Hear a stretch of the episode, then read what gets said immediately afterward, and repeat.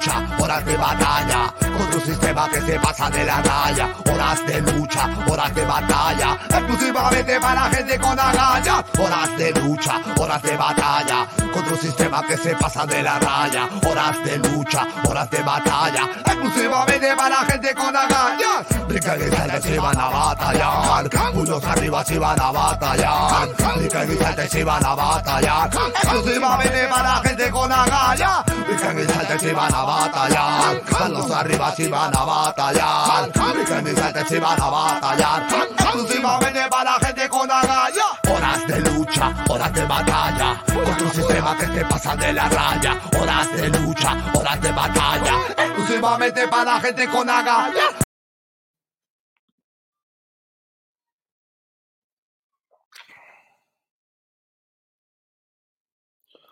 Hola amigos, buenas noches, bienvenidos a este su programa Horas de Lucha en su versión número 376, ah, sosteniendo el hashtag de la insurgencia constitucional desde la asunción al mando presidencial de Perú del eh, sombrero luminoso.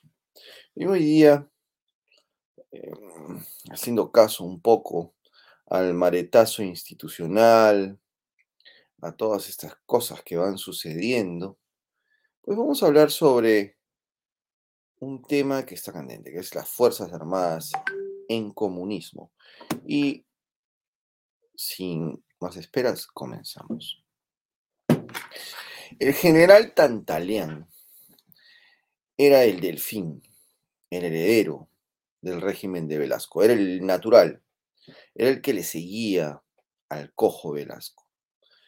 Quizás este general, como los otros generales, por lo que eran patriotas, quizás ellos sí creían, como por ejemplo él que era ministro de Pesquería y que tenía pues todas las fábricas, unas fábricas hermosas, inmensas, que le fueron arrebatadas a sus legítimos dueños, pues él tenía todas esas inmensas fábricas y el régimen construyó aún más algunos, algunas instalaciones, algunos complejos pesqueros.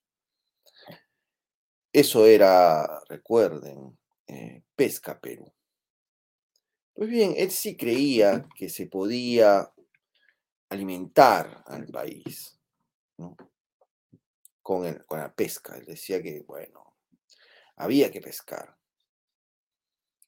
Y así otros generales consideraban dentro de sus ideas, eh, que seguramente habrán sido formadas eh, en sus escuelas sobre abastecimiento y qué sé yo, para la guerra. Pero empezaron a aplicar ciertas ideas y a querer formular a nuestro país como un, un cuartel, ¿no? Porque ellos decidían qué era lo que nosotros teníamos que comer o no comer. Prueba de esto que había, es que había un ministerio de la alimentación. Todos eran generales, ¿ah? todos eran militares, todos los poderosos en esa época eran militares. Y se adecuaron porque al comienzo ellos no eran comunistas, pero luego el comunismo les ofrecía el estatismo. Entonces abrieron sus, sus cuarteles y dejaron entrar a gente como Béjar, por ejemplo, ¿no? Héctor Béjar, quien fue quien trabajó en este Sinamos. Que, pero ¿qué era Sinamos?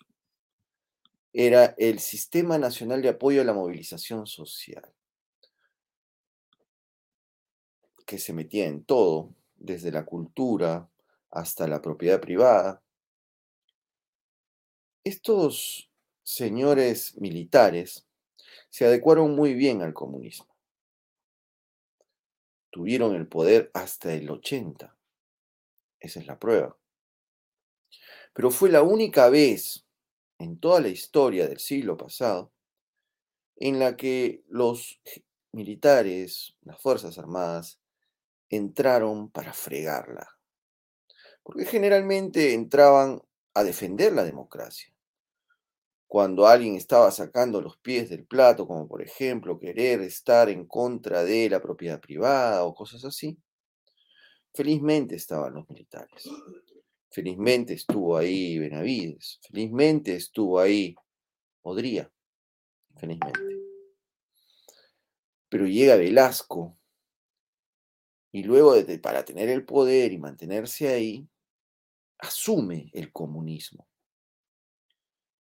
Y eso es lo peor que pudo haber hecho cualquier régimen.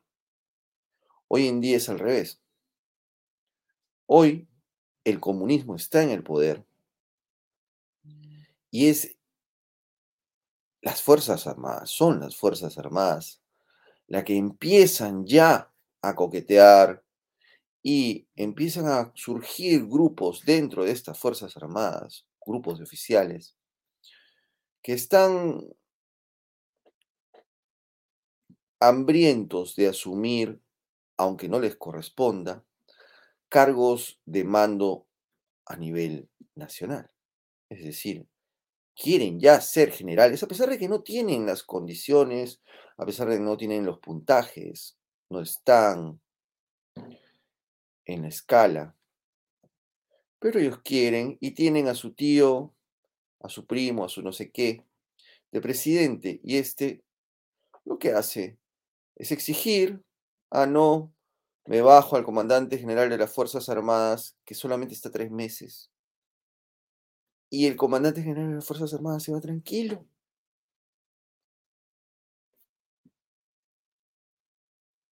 ¿Es esto entendible? ¿Así de sumisos están ahora los generales? ¿No hacen respetar su propia carrera? Momentito.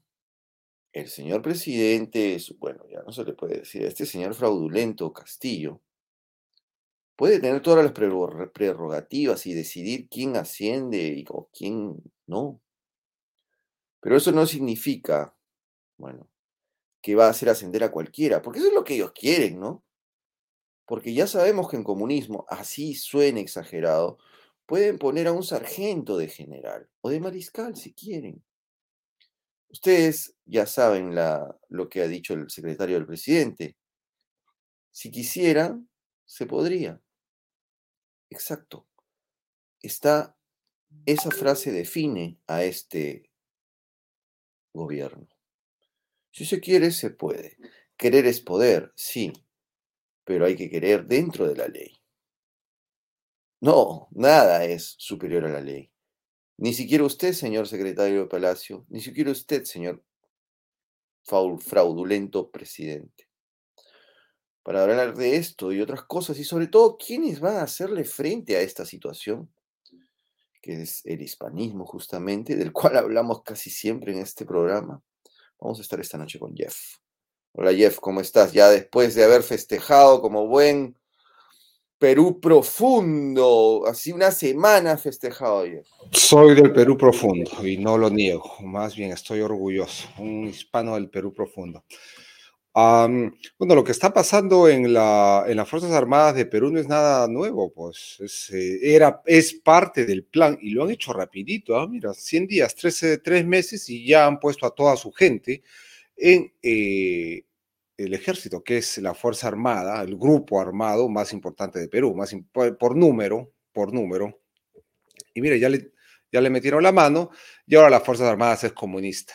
Eh, bueno, ¿qué, qué, puedo decir si los generales que han aceptado el cargo eh, saben de que no estaban en, no es legal lo que han hecho? Bueno, ya no es legal. O si me discuten que si es legal o no, no es ético. No es ético lo que han hecho y yo opino de que ahí se ha cometido un delito, porque eh, al final de cuentas es un cargo público y un cargo público con el cual no estaban preparados, porque las Fuerzas Armadas tienen un reglamento interno que eh, rige el ascenso estrictamente, ¿ah? es estricto el ascenso. Este, a tú subes acá si es que haces esto, esto y esto, y si es que no haces esto. Ahí podrían, bueno, yo creo que sí han cometido un delito. Pero acá lo más importante es de que hicieron lo que dijeron que iban a hacer. O sea, las Fuerzas Armadas son parte fundamental, si no la más importante, de la revolución comunista que estamos observando y no nos damos cuenta que día a día continúan devorando y devorando. ¿Qué están devorando? El Estado, porque el pueblo no, el pueblo no les importa. Eh, lo importante es controlar el Estado, que el Estado es una maquinaria, o el Estado es una tecnología, si quiere decirlo, o es un carro más fácil, pues, ¿no? Y el que lo maneja es el que dirige, el que maneja el carro, que es el Estado, va por acá, va por allá, le, no le importa, porque es el que dirige y se mete contra el pueblo, no le importa. Las protestas del pueblo, que vamos a salir a marchar, son muy importantes, pero y siempre y cuando tengan un resultado en el, actual del, en el actuar del Estado.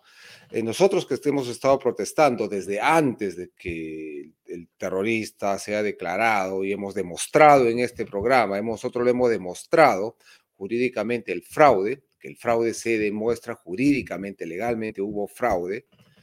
Este, nos hemos opuesto, hemos estado protestando, esperando una reacción del Estado. ¿no? Y cuando digo del Estado, también digo Fuerzas Armadas ¿no? y la Policía Nacional del, del, Perú, porque son parte del Estado.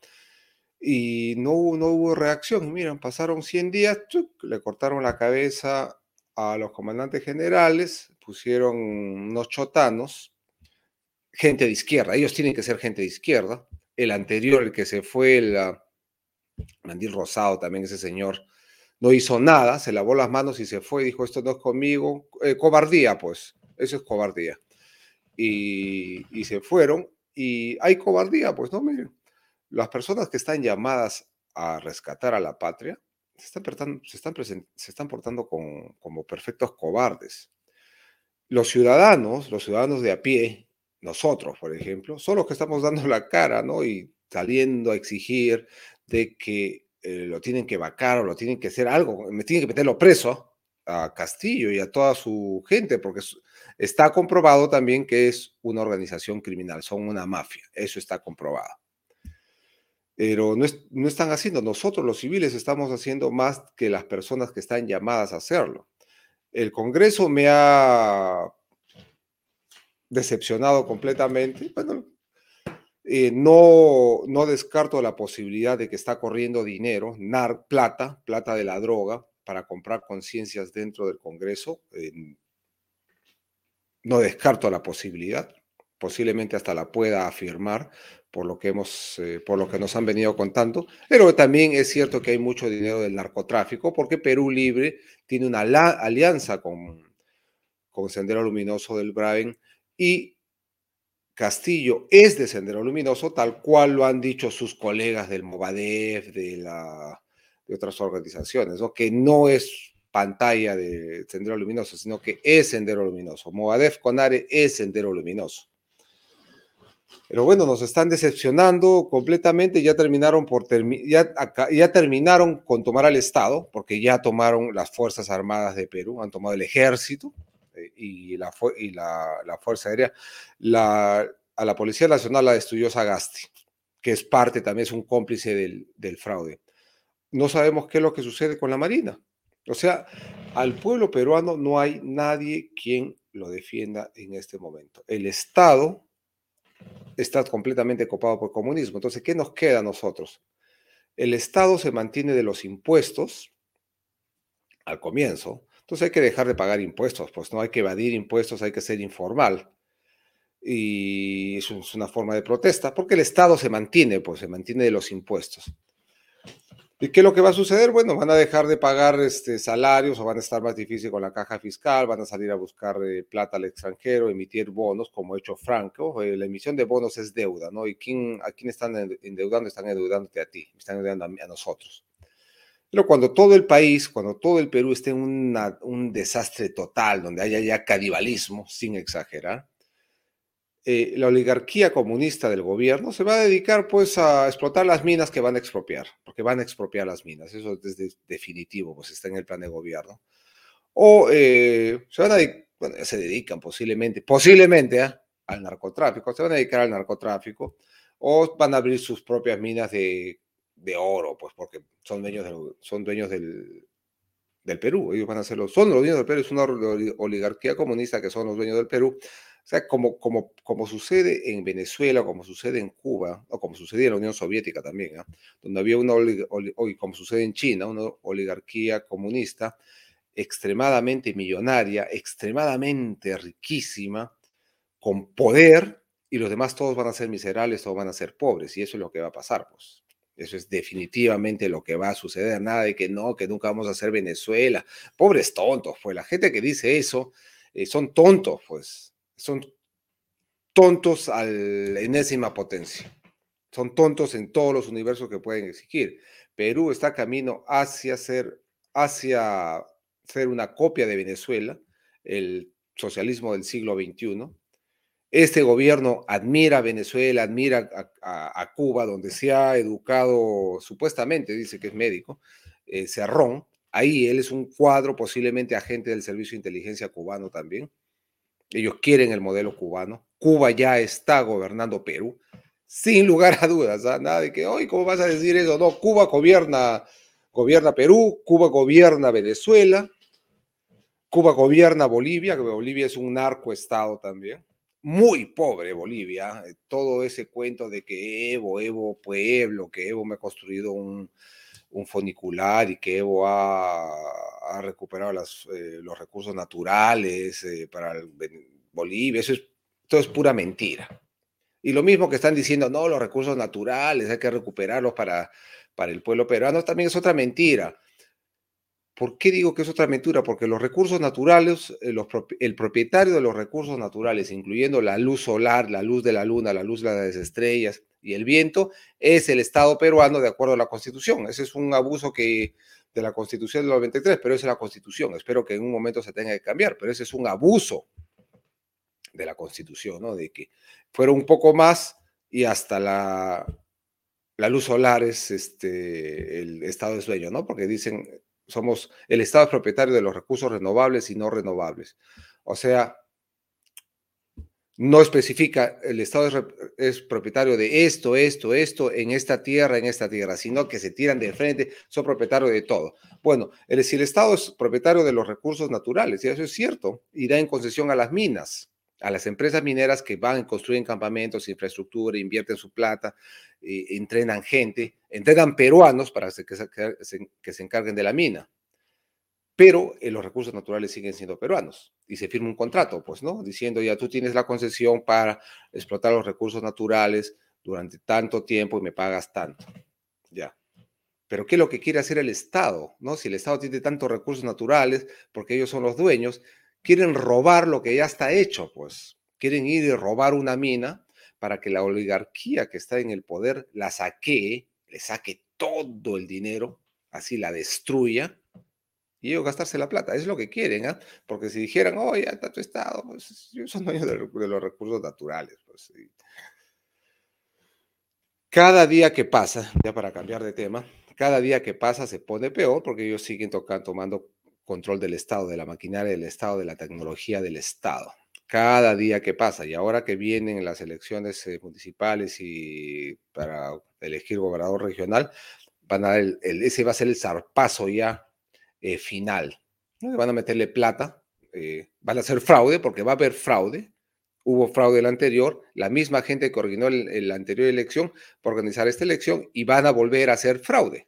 O sea, va a haber fraude, eso no tengas la, eh, la menor duda y todo este movimiento contra los eh, gobernadores regionales, muy merecido, por si acaso, tiene un una finalidad política definitivamente, pues no solo han tocado a los gobernadores que les son un poco, que les apestan, que les huelen mal.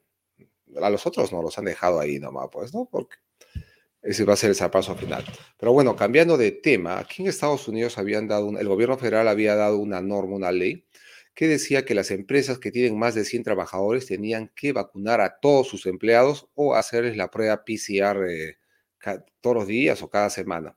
Se presentaron eh, demandas en contra de esa orden. Muchos estados, los gobernadores de cada estado presentaron eh, demandas contra esa, esa norma del gobierno federal y la, la, la Corte Federal del circuito quinto, del quinto circuito, ha puesto un, la ha detenido, ¿no? Es como una, ya se me fue la palabra en, en, español, han, presentado como una tercería, ¿no? En el derecho civil sería como una tercería para detener la ley. Entonces la ley se ha, se ha detenido en este momento hasta que el juicio, hasta que se desarrolle el juicio y la Corte decida si es legal o es ilegal. Pero bueno, ya eso es un triunfo porque ya el gobierno federal no puede obligar a las empresas a que obliguen a sus trabajadores a que se vacunen. Hay otras demandas también para detener la, vacunación obligatoria de los niños en las escuelas. Hay otra demanda en curso y si el gobierno, si la, quinta Corte Federal ha aceptado la demanda y ha detenido la vacunación obligatoria de empleados de empresas privadas, tiene que aceptar también la otra demanda que detiene la, la vacunación obligatoria de los alumnos, de los niños en las escuelas y en algunas universidades. Entonces, con esto ya se cayó. Es otra, otra derrota para, para Biden y además que era absurdo, pues, era absurdo. ¿Por qué te van a obligar a medicarte? ¿Por qué te, se, Biden es abortero? Biden dice, no, mi cuerpo, mi, mi decisión, o mi cuerpo, mi vida, ¿no? Para que justificar el derecho al aborto, a pesar de que el niño que está dentro de la mujer es otro cuerpo, otro cuerpo, es otro, es un individuo aparte, no es su cuerpo, no es, pues, ¿no? Pero bueno, utilizando esa analogía podría decir también, pues, no, mi cuerpo, mi decisión, yo no tengo por qué eh, utilizar medicina que, que, que, yo no quiero, pues, ¿no? No, no, no quiero, no quiero, y el Estado no me puede exigir, el Estado no te puede exigir porque atenta contra tus derechos, atenta contra tu libertad, atenta con tu cuerpo, que es lo más sagrado, atenta con tu vida posiblemente, ¿ah? Atentaría por, contra tu vida posiblemente. Entonces las Cortes han hecho eh, muy bien, muy, muy bien. Y el gobierno federal de Biden eh, se estaba, todavía se, está extralimitando en, todo, en muchas, muchas eh, acciones, ¿no? Suspender, por ejemplo, la, eh, la, exploración y la producción de petróleo, de gas de enquisto en las tierras federales, ¿no? Anuló todas las, todas las licencias, se detuvo la construcción de infraestructura para traer petróleo. ¿Y qué pasó? Subió el precio del petróleo en todo el mundo, en todo el mundo. ¿No? Porque Estados Unidos era el primer productor de, petróleo y a sacarlo del mercado, el, eh, el, precio tiene que subir definitivamente. Pues, ¿y quiénes se perjudican? Los más pobres, los más pobres. Ah, pero ahí había pues toda esta mancha progresista global que lo llamaban a, a Trump eh, ultranacionalista, ultra de derecha, pues mira, y entró este, el, buenito de Biden, sube la gasolina, sube el petróleo y te hace daño, hace daño directamente a tu bolsillo. Y esto tiene para más ahora con el cambio climático, con esta farsa del cambio climático, esto que el otro, tiene, para, tiene más herramientas para hacer de la vida más cara y más difícil pero ahí, ahí seguimos. No hay, que, no hay que dejar de luchar porque la política es constancia. Así es. Por eso estamos en el 376 ya. Bien, eh, y justo hay un tema que has tocado, Jeff, que justo eh, también tenemos que tocarlo aquí, que es el tema de la ultraderecha, porque frente a todas estas situaciones casi insalvables como son que las Fuerzas Armadas ya se hayan vuelto comunistas, o se hayan comunisteado, o se hayan, como se diga, eh, ¿qué nos queda sino unirnos? ¿Por qué? Porque la izquierda simplemente está actuando como foco, focas, solamente van a aplaudir. Y no importa lo que diga o se desdiga el señor Hildebrand, por ejemplo, ¿no? Que estos tipos son como malaguas y no estoy no dudo que en el momento en que este señor se tumbe a la, constitución, se tumbe eh, el Congreso, el señor eh, por ejemplo, el gurú de los progres, va a aplaudir. Va a aplaudir y va a decir que se lo merecen y todo eso. ¿Y qué nos queda? Pues nos, queda, nos, nos, nos quedamos nosotros, porque en realidad ya cada vez más solos. Sin embargo, con un fondo, un fondo más, eh, un contenido más poderoso, ¿no? Que es el hispanismo, que justamente lo que estos caviares, es decir, las focas que van a aplaudir frente a la caída constitucional y a la caída de los militares, porque los militares están cayendo, o sea, volverse comunistas significa romper todo por lo que han estudiado y se han sacado del ancho. Yo nunca he visto estudiar tanto a los militares como en los últimos tiempos, ¿ah? Ahora sí yo puedo decirte, Jeff, que tengo amigos militares que son intelectuales.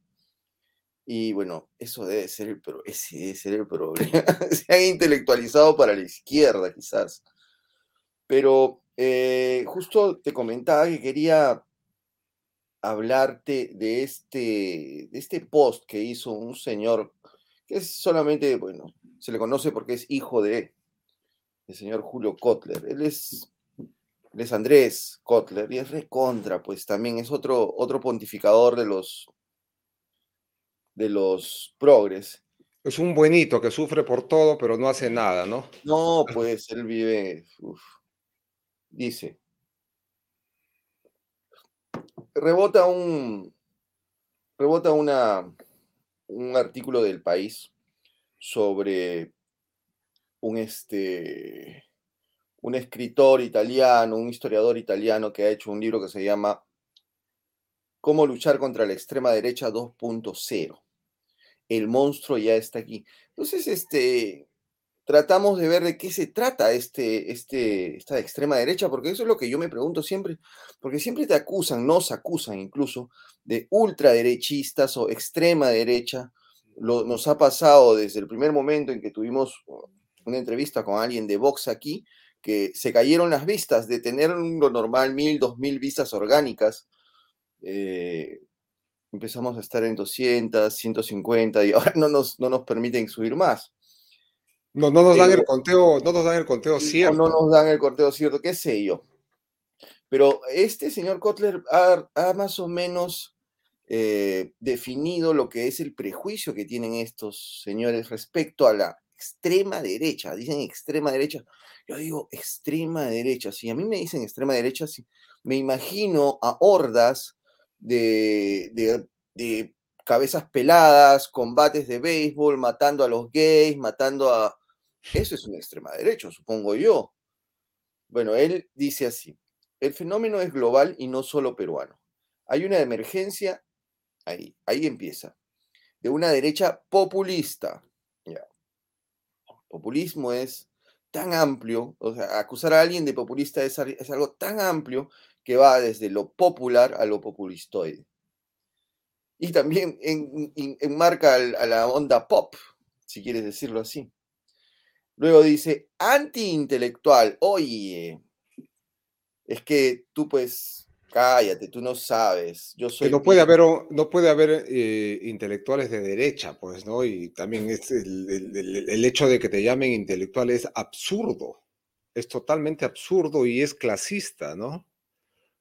Claro, te da, te, te da una aristocracia, ¿no? Que te digan el intelectual. El, el intelectual es el aristocrático, pues, ¿no? El que, que lo sabe todo y soy el mejor y así que yo tengo que gobernar. Y, y opinan de todo. Y opinan de todo. Y también dice antiliberal, dice. Bueno, antiliberal, ¿por qué? Porque dice que combate contra los derechos de las mujeres, de las distintas minorías. Ahí nos vamos a quedar. De las Claro. mujeres y las distintas minorías. Si te das cuenta, ya no están diciendo movimientos LGTBIQ, binario y no sé qué, porque ya no funciona, ya no está funcionando.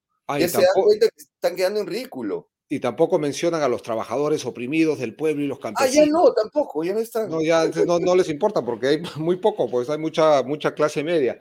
Pero esto de las eh, minorías oprimidas es creación de ellos, nada más, porque fíjate que han convertido a la mujer, a la mujer, En una minoría oprimida. en una minoría oprimida. Y, Cuando hay más mujeres que hombres. sí, y, y- y que ganan más plata y tienen más derechos que nosotros. Bueno, está bien, ¿no? Este, eh, sorprendido de que no menciona a los niños, ¿ah? Porque también es otra minoría oprimida que está en formación con esta chiquita que está loca, eh, Greta Thunberg, Greta no sé qué, cómo, no sé cómo se llama. Que según ella está oprimida por, los, por sus padres que le pagan todo, por los adultos. Sí, ya, mire, y, algo que es interesante aquí, porque con esto cierra, dice, y que reivindica cierta hispanofilia, ojo, hispanofilia, es decir, así lo explica, cierta pureza de sangre y abolengo. Oiga, este señor, por favor, le vamos a pasar los programas, ignorante. vamos le vamos a pasar los programas de horas de lucha que hemos hecho, pucha, ya tenemos, debemos tener unos 50 sobre, sobre el hispanismo, para que vea que no tiene nada que ver, oiga, qué pureza de sangre podemos tener Jeffrey o yo, y nosotros somos hispanistas, qué, pureza de sangre de qué. Claro, y el, y el mismo este, español ibérico se considera eh, mestizo por la, porque todo el mundo llegó ahí a la península ibérica, pues romanos, griegos, fenicios, cartagineses, eh, bastante judío, ¿ah? bastante judío en, en, España, mucho judío. Pero ah, interesante lo que dice, pues, ¿no? Eh, hispanofilia, menciona hispanofilia como que, eh, como si en Perú, digamos, o en Hispanoamérica, estamos intentando pegarnos hacia el hispanismo, y este tipo no se da cuenta que nosotros somos hispanos. O sea, ¿para qué me voy a querer pegar, pegarnos? afiliarnos. Afiliarnos. Si yo soy hispano, yo estoy defendiendo mi cultura, soy hispano. Soy hispano, soy hispano y soy mestizo todavía. ¿No? No, tengo que reclamar, no le tengo que reclamar mi, mi hispanismo y no, no necesito reconocimiento de nadie para saber lo que soy. Ese tipo está, ese tipo está loco. O sea, me tengo que pegar al otro para que me reconozca algo que yo soy. Qué tontería. Bueno, y dice, pureza de sangre y abolengo, ¿ah? abolengo. eso es racismo, eso es racismo, pues, la pureza de clase, la, la raza, ese es el racismo tonto alemán no raza que nunca nos hemos mezclado, que somos eh, tribales. Ya eso. Está diciendo. Eh, es, la, es, la, es la idea profunda que tienen esta de que, ah, no, le estás mamando los huevos a los españoles, estás detrás de los españoles, y el, todo el insulto que venga de por ahí. Porque, por ejemplo, dice, ni, ni José, no, ni José de la Ribagüero, ni Víctor Andrés Belaunde llegaban a tanto apostaban por el mestizaje. Bueno, José de la Riva Agüero, ahí vean su este, árbol genealógico, descendía de indios también, sí, es mestizo, es una de las familias que llegó al comienzo y se casaron con indios. Lo mismo que eh, Vitocho Belaúnde, a la otra persona que, que, menciona. Ellos vienen de una línea de indios peruanos, como todos. Y, pero esto sí me gustó, dice, que pretende organizarse contra el consenso progre conducidos por el partido franquista Vox. Pero ya, o sea, le ponen el adjetivo franquista.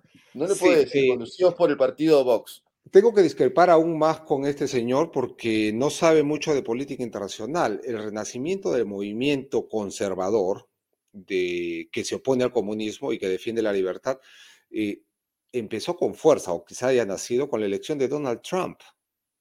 Ahí es cuando ha empezado, ¿no? Cuando con la boca que tiene Trump salía y no tenía miedo de decir, pues soy, soy antiaborto, eh, soy un patriota, eh, no quiero inmigración ilegal, no quiero inmigración ilegal, mi país antes que China, y cosas sencillas, pues, ¿no? Vamos a, a defender la educación, vamos a defender la industria nacional, no vamos a hacer guerras, no, no vamos a invadir países. Eh, y a él, lo, a él lo catalogaron como ultraderechista, cosa que después pues lo que está diciendo es normal.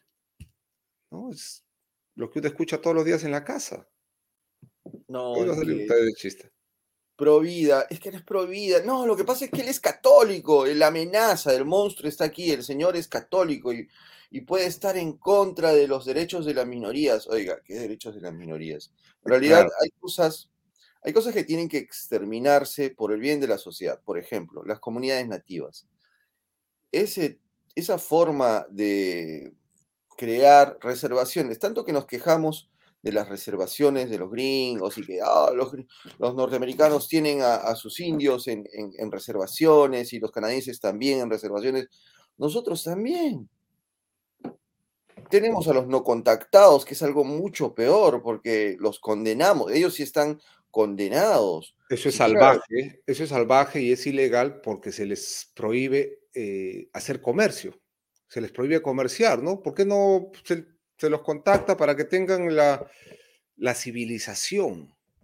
Para que vivan como nosotros al menos. Es que es el odio a la civilización por parte del, por parte del ambientalista que, bueno, un tiempo más o menos trataba yo de, de entenderlo a partir del cinismo, ¿no? Del, cinismo clásico griego, en el que renunciaban al fuego. Entonces, este, los cínicos veían a aquel más perfecto en aquel que no, no necesitaba absolutamente nada, ni siquiera cocinar la comida. Los hippies quisieron hacer eso con eso de renunciar a las máquinas, pero no pudieron. Pero ahora estos tipos eh, fuerzan a partes, a pequeños grupos humanos que, a ver, puede haber, puede existir el buen salvaje. Eso está demostrado que no. el salvajismo es malo per se, porque dentro de los instintos más básicos está en comernos al otro está el canibalismo como algo natural que si tú retrocedes, si vas hacia atrás, el canibalismo es algo muy natural. Eso es algo que había aquí en las Indias cinco siglos atrás.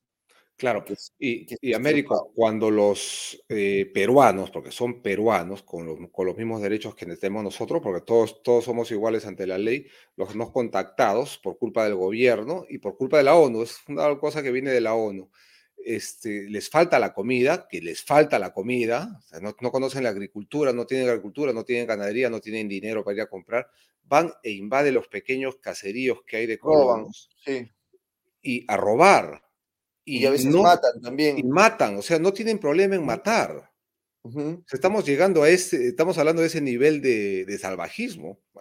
que me digan, oye, ¿cómo dices eso? Pero son salvajes, pues, ¿no? Matan, mata, que la gente tiene que salir y abandonar eh, sus cosas porque no tienen derecho a defenderse. ¿no? Les han dicho que si vienen los no contactados y se meten a su pueblo, a su caserío, ellos tienen que irse. No pueden, defender su, no pueden defenderse. Y los otros vienen a matar. ¿ah? Bueno, saludamos al hater que acaba de entrar y que nos está diciendo que hablamos babosadas. Hola, hater. Gracias por mirar cómo hablamos babosadas. Déjalo, déjalo. Bien, las conclusiones para las Fuerzas Armadas en comunismo y el hispanismo. Adelante, Jeff. Sobre todo para las Fuerzas Armadas, las Fuerzas Armadas de Perú, que son muy queridas, eso es, eh, tengo muchísimos amigos militares y tengo familia militar desde hace muchos años, muchas generaciones. Eh, comentaban, ¿no? De que el, pueblo peruano les había dado la espalda, que no los había defendido, cuando los caviares, cuando los comenzaron a perseguir, cuando, cuando el Sendero Luminoso, utilizando a títeres como Paniagua y a los demás que sí son senderistas, empezaron a perseguir a los héroes de la pacificación, no hemos salido a defenderlos y que el pueblo peruano les dio la espalda. No, yo no estoy de acuerdo con eso porque el pueblo peruano ama a sus Fuerzas Armadas y muchísimo más al ejército. ¿ah? En provincias se les quiere mucho a los oficiales, a los soldados, se les quiere mucho. Entonces nosotros estábamos esperando, yo soy provinciano, que el ejército saliera y hiciera cumplir la ley, pues, ¿no? Y no avalar este fraude, porque hubo fraude. Sendero Luminoso hubo eh, hizo fraude y lo hemos demostrado, nuevamente lo voy a repetir, lo hemos demostrado acá eh, jurídicamente, lo podemos volver a demostrar. Si ponen una corte, yo puedo ir o vamos a América y lo demostramos, porque hay pruebas y hay testigos de lo que ha sucedido. Entonces, e, el ejército, ahora sí, eh, las Fuerzas Armadas en general, me ha defraudado porque no están cumpliendo su misión, su deber, su responsabilidad de reponer y defender la constitución política del Estado frente a la crisis, al fraude que se ha hecho y frente al fraude realizado por Vizcarra, porque Vizcarra dejó todo esto, y continuado por todos estos infiltrados eh, senderistas que están en los principales lugares de los estamentos estatales. Comenzando y ahora por Sagasti. Sí, continuado por Sagasti también.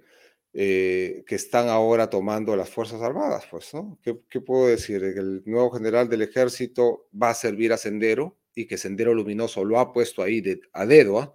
según lo que he escuchado eh, del eh, general Vizcarra. El general Vizcarra ha dicho que, no, prácticamente no ha dicho, pues que lo han puesto a dedo a ese tipo, que es este admirador de Sendero, o es su amigo o algo así. Entonces, mi llamado a las Fuerzas Armadas a los patriotas de las Fuerzas Armadas que quieren y que son anticomunistas, que se rebelen, pues, tienen el derecho a la insurgencia, tienen el derecho a la insurgencia constitucional. Está en la Constitución. ¿No se acuerdan lo que hizo este Humala? Se reveló o hizo la finta que se ha revelado y que no pasó nada, terminó el presidente de Perú. Ahora estamos en un cambio, ¿ah? estamos yendo en un cambio y, las Fuerzas Armadas tienen que, eh, tienen que actuar, tienen que actuar. Las Fuerzas Armadas tienen que actuar antes de que sea demasiado tarde y antes que se derrame sangre, como, como, dice este, este chico que ha escrito este Kotler, ten cuidado que la derecha, los conservadores están creciendo, es verdad.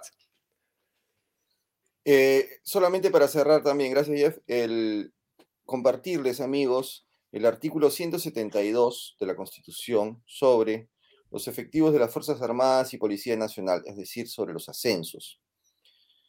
Miren lo que dice la Constitución, el número de efectivos de las Fuerzas Armadas y la Policía Nacional se fija anualmente por el Poder Ejecutivo, eso ya lo sabemos. Los recursos correspondientes son aprobados en la ley de presupuesto, eso es lógico. Los ascensos se confieren de conformidad con la ley. Hay ley para dar ascensos. Hay un reglamento bien estricto y rígido. Estricto. El presidente de la República otorga, es decir, otorgo. Yo solamente me traen aquí la lista y yo firmo, nada más, según propuesta del instituto correspondiente. Repito, el presidente de la República otorga los ascensos de los generales y almirantes de las Fuerzas Armadas y de los generales de la Policía Nacional según propuesta del instituto correspondiente. Esa es la letra de la Constitución, no hay otra. A ver que me digan, no, esto es, esto es este, es potestad del presidente de la República poner o sacar a quien le dé la gana. No, señores, acá dice, otorga los ascensos de los generales y almirantes. Nada más, lo otorga según propuesta del instituto correspondiente. Todo contrario a lo que digan, todo lo que digan estos tipos, los operadores, los ministros, aunque ya creo que ya ese ministro de defensa cayó, ¿no? Eh, no sé, porque él es el que demandó al Congreso anterior para que no eligieran eh, al Tribunal Constitucional, o sea, para que no hicieran lo que tienen que hacer, lo que están obligados a hacer por ley. Bien, ya saben, señores, la Constitución es clarísima. Aquí el presidente no tiene la potestad de poner y sacar a quien le dé la gana. O de es otra, otra causal de vacancia, esta es otra causal de vacancia de la larga lista que hay artículo 172 de la Constitución, destruido, al piso, pisoteado.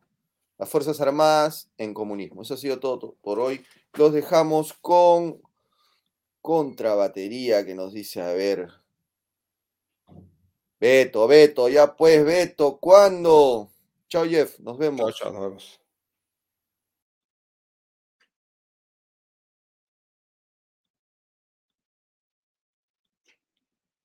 Hermano peruano, buenas noches. Este es Contrabatería. Yo soy el coronel del ejército Beto Bedoya. Y gracias por estar ahí. Lunes de recuento y de prospección a qué puede venir en la semana. ¿no? Hace una semana más o menos, como todas las semanas movidas en la política peruana, sea a propósito o sea por ineptitud de los gobernantes, o sea por ambas ya cumplí los 100 años, 100 días y toda la fecha. Pero antes de eso, quiero hacer un saludo muy especial. Hoy día, en mi condición de docente universitario, he terminado con muchas satisfacciones, con muchas alegrías, con muchos buenos momentos de dar 80 horas de clase en mi querida alma mater, la Escuela Militar de Chorrillos a la cual le agradezco el grado de confianza depositado. Y siempre, siempre es un honor estar en la escuela de techo. Para cualquier oficial de ejército. Ser profesor, instructor, docente permanente es un honor que no tiene precio. Agradezco primero al grupo de profesores que me acompañaron, selecto de primer nivel, al coronel Isaguirre, a Camilo García, a Manfredo Palacios, a Game Ortiz, al Chino Hurtado, al doctor Ernesto, mi pata del alma, a la leyenda, un gran conferencista Martín Alvarado, al comandante Paricabo, que se integrado al equipo en primer lugar, y al teniente Atarama, que también puede ser más Nobel, pero es historiador de. Así que ha sido un equipo de lujo, siempre con la coordinación perfecta de Armin Samayoa, un hombre con mucha muñeca para solucionar todas las cosas. Y en lo particular, yo quiero mandar un saludo a la segunda sesión del primer año, la Escuela Militar Los Cadetes, la segunda sesión del primer año, a, todos ellos, a, todos en particular los, los 30 que son, todos me han dado mucha satisfacción, veo el relevo generacional ahí con mucho optimismo, son de la promoción 131, trigésima tercera, primera, este, llamados ellos, auto llamados polo negro, ¿no? las nuevas costumbres en la escuela militar. Como ustedes mismos dicen, ah, he pasado muy bien chicos, damas y caballeros cadetes, lo he pasado muy bien.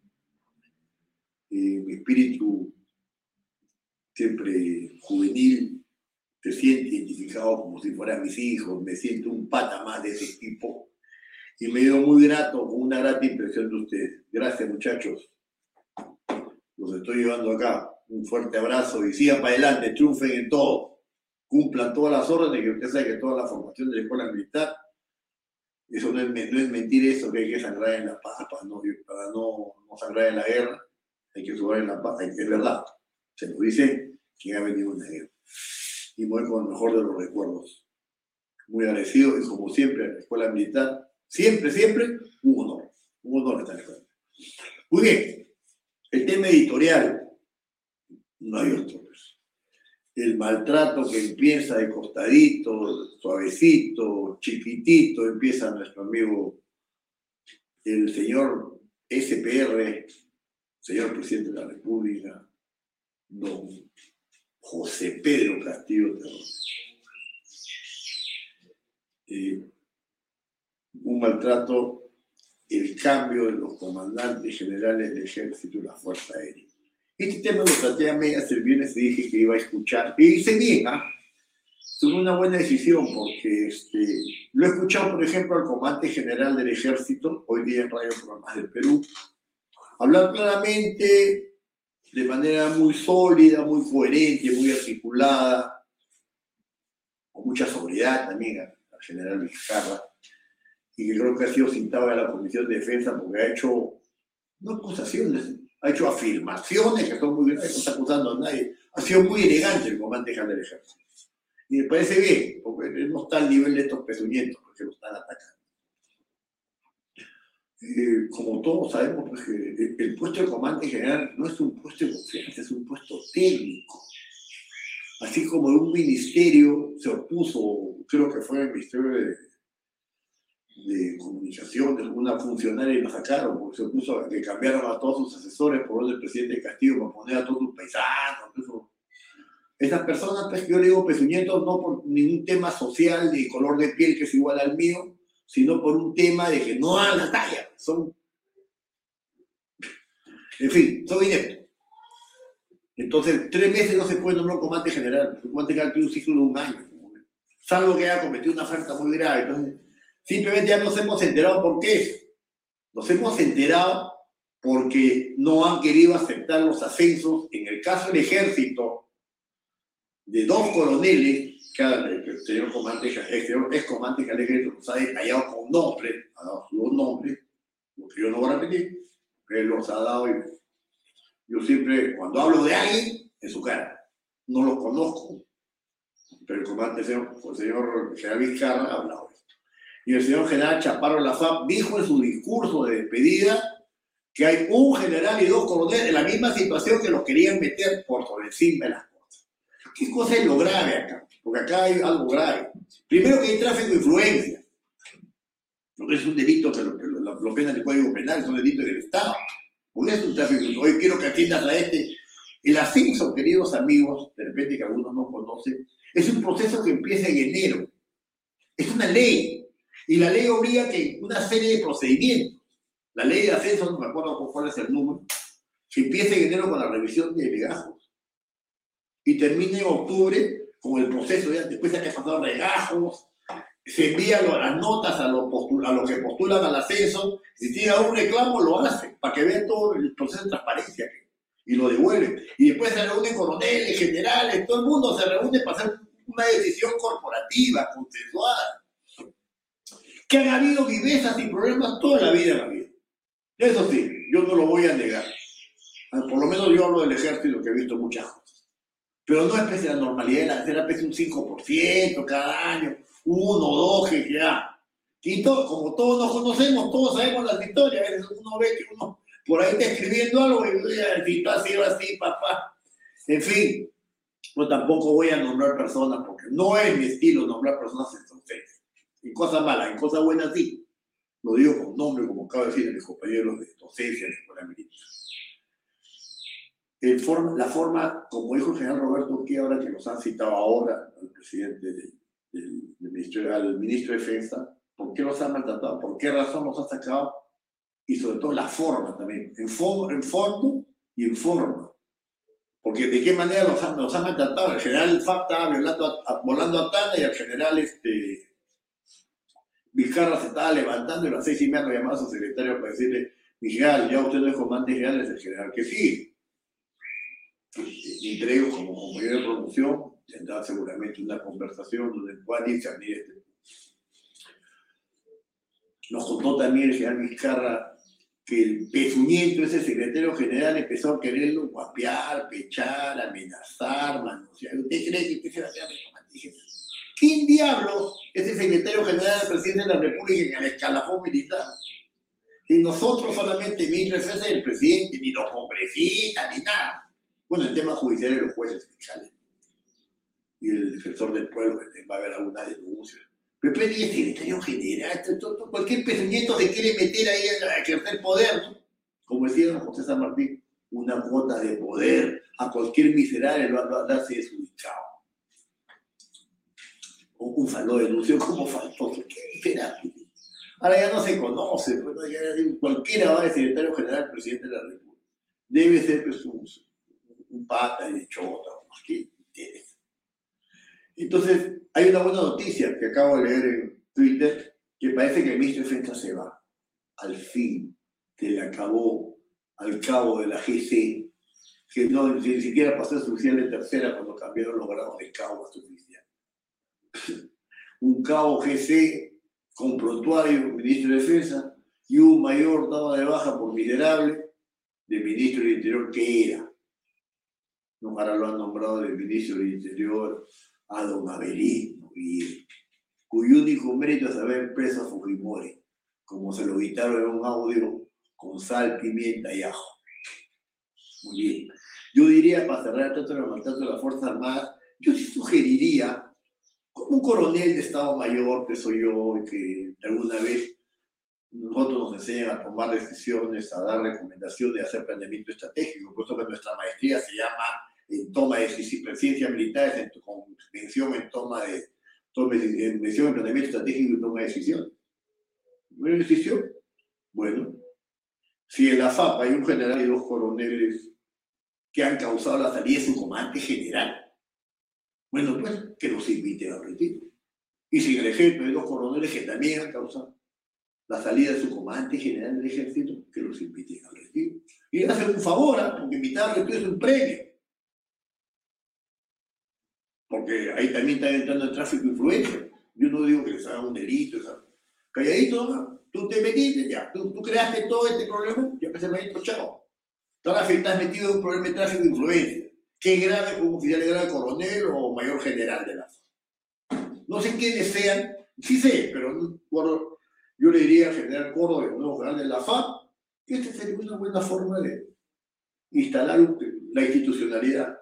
Acá es un, buen, precedente. Siempre hay, siempre hay gente que habla, que dice, que así, uno yo tengo unos momentos, voy, me presento a mi coronel, por ejemplo, yo tengo esta esto, estaba el Senado, nunca me hacen, pero no importa, pero no en un talón político.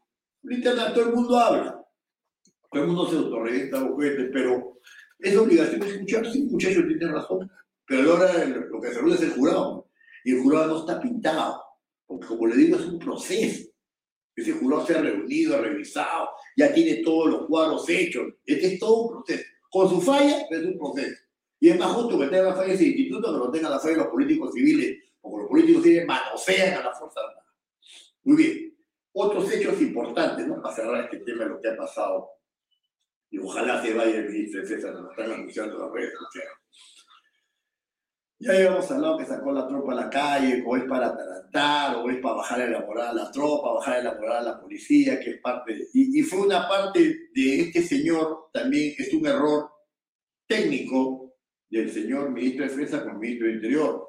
Como lo contaba este, mi amigo, siempre bien informado, el general Daniel Urresti, con primera promoción, decía de que este ha sido un acuerdo nomás entre el, primer, entre el ministro de Defensa y el ministro Barranzuela. Ya parece que está haciendo chota. Ahora ponga un general, un almirante, pues, un mayor general, general la. No ponga pues, por favor.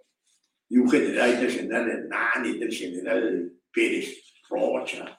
¿Cuántos oficiales están Villachir? En la Fuerza no hay un montón, pero oficiales generales de división, vicealmirantes, teniente general, muy capaces que, van, que van, a, patinar un poco, como trabajar para Sendero también, que es un poquito. Pero oye, entonces este, le decía que eso sacar la tropa a la calle tenía sus bemoles para bajar a la policía. Dicen que entre los dos ministros se pusieron, o sea, ignorando a la primer ministro e ignorando al presidente de la República. Porque si lo dice la Constitución, las Fuerzas Armadas solo salen a controlar el orden interno en caso que la Policía Nacional se vea sobrepasada. Y para que esto suceda, no hay que dar un decreto legislativo, una resolución, tiene que declararse en estado de emergencia. Y para eso se reúne el COSEDEN, el Consejo de Seguridad y Defensa Nacional, con varios ministros, con el Premier. No es una cosa que ya te mando 40 soldados, te mando 20, te mando 15, quiero acá para que lo lleven a los. Y si va a la, el ejército, sale simplemente a pasar cerco perimétrico o relevar en los servicios públicos esenciales. Yo le dije eso y según información que propaló, que tuve la oportunidad de escucharlo siempre, a mí siempre acertado, amigo Daniel, dice que el, el, el, interior le pidió cinco algo así como patrullaje conjunto, que lleven a los presos, que cuiden no sé qué cosas, cuatro barbaridades, y, solamente al jefe del comando conjunto, que es el general Gómez La Torre, que él ya, ya tiene años, tiene dos años como antes general, un año acá jugando juntos. Y él ya sabe lo que hay que hacer. Él le dicho, no, no, te puedo apoyar en esto y que y con, con estado de emergencia. Porque si está de emergencia, no. Listo. Lo aporte en tu sitio como la torre al ministro del Interior, ya también lo sacaron, ahora queda Pesaverino y supongo que tirará atrás, ¿no? Eh, otra cosa que es muy preocupante, un rumor que voy a confirmar el día miércoles, dice que el, presidente de la República ha reunido a todos los oficiales, coroneles y capitanes de navío recién ascendidos y generales de brigada, mayores generales, contraalmirantes recién ascendidos al movimiento superior a su oficina y les ha pedido lealtad. ¿Y, ¿Cuál lealtad? Obviamente yo confío en, los oficiales, son los oficiales de generación después que yo, los he visto. O sea, el espíritu y el cuerpo es uno solo. De la boca para afuera y dice, ah, sí, los oficiales le debemos, le debemos respeto a la nación, la Fuerza Armada le debe respeto a la patria. No, le, no los gobiernos de turno. Y aunque les parezca grave, no la Constitución. Cumple sus funciones de acuerdo a la Constitución, sí. Tres funciones, tres integridad territorial, soberanía, independencia. No dice que la Constitución, no dice que... Pero se puede parar, pues, se puede parar macho al presidente si sigue con estas cosas. Muy preocupante que el presidente de la República haya citado, si es que es cierto, yo lo voy a verificar y es mejor que estoy contando. Y finalmente, que lo más terrible, es que la República el diario pues, de Chicho Mome, que tiene casa en Miami, que tiene casa en El Gol, departamento, casa de playa en ella, como dicen los guachafos, si tendrá hecho de su condominio, de su, su cerro, como tenía ahí este, Cicia, ¿no? ¿No tiene un cerro por ahí, una casa de playa de, de Sigia, de? Tiene su casa de playa y un cerro, pero es un lujo, el maestro se ha hecho trabajar. La República siempre mermelero del gobierno y encima el museo comunista. ¿no? Ha tenido el desparpajo de sacar un, un, ¿cómo se llama? Un artículo echando a todos los, este, a todos mis amigos de los colectivos. ¿Ya? Ha echado al colectivo Arica no se rinde, Arica no se rinde, ya los puso en su sitio. Se ha metido con el colectivo cívico Pedro Rigallo y dice, los padres de familia de los niños, los padres de familia son oficiales de actividad. Para que sepas, cacaceno de, de ¿cómo se llama? De, de Gustavo Momi, Chicho Momi, Piurano. Ese colectivo está formado por los que somos esos exalumnos de ese prestigioso colegio. La gran mayoría, el 90%, somos hijos de oficiales del ejército, de nuestros padres, que nos dejaron un legado, nos dejaron un legado de honestidad, de patriotismo, de valentía. Ser hijo de militar es un privilegio que tuve yo también. Mi padre, el coronel José Genaro de Loya Figueroa, el incorruptible, el bravo, el popular amenaza a mi viejo. Todo un ejemplo oficial para mí, mi ídolo. Entonces, y los otros colectivos, ¿cuál es el problema? No, no tienen derecho a la protesta. ¿A qué tienen miedo? ¿Quieren atarantarnos? No creo, yo los conozco todos. Yo felicito de acá al otro colectivo, Legión Patriota, al otro colectivo de mi amiga Ceci, no es su apellido, Sabemos el Perú, a los muchachos de mi promoción de Lucio Prado, la guarnición comandante Gustavo Escudero, que son bravos, a las guarniciones militares. Eh, no se rinde, ya lo había dicho, eh, Sarumía, Fuerza Azul, y la guarnición Aptao, la guarnición Angamos, perdón, de nuestra Marina de Guerra, y la policía también tiene, este, tiene una guarnición que su nombre escapa a todos. Sigan muchachos adelante. A mi amiga, la, a mi amiga, la influencer, la influencer, este, Jackie Mifflin, que tiene también un grupo de distinguida gente, muy, ella muy patriota, muy, muy luchadora, muy todo, ¿no? A todos ellos, nuestro esfuerzo. Y nosotros también desde acá vamos a continuar. Por eso tengo mi casco, ya me compré mi, voy a ir a las marchas ya. Ya acabaron mis clases, quiero ir a las marchas por el día del ejército, quiero ir a varias cosas. Como fuera, porque también ya se necesarias algunas marchas, hacer algunas entrevistas para poderlas pasar y ver. Y así, esa es la forma de continuar luchando, dando la cara, enfrentando y diciendo sus verdades en este pequeño y humilde microprograma, pero con mucha peruanidad y con mucho cariño.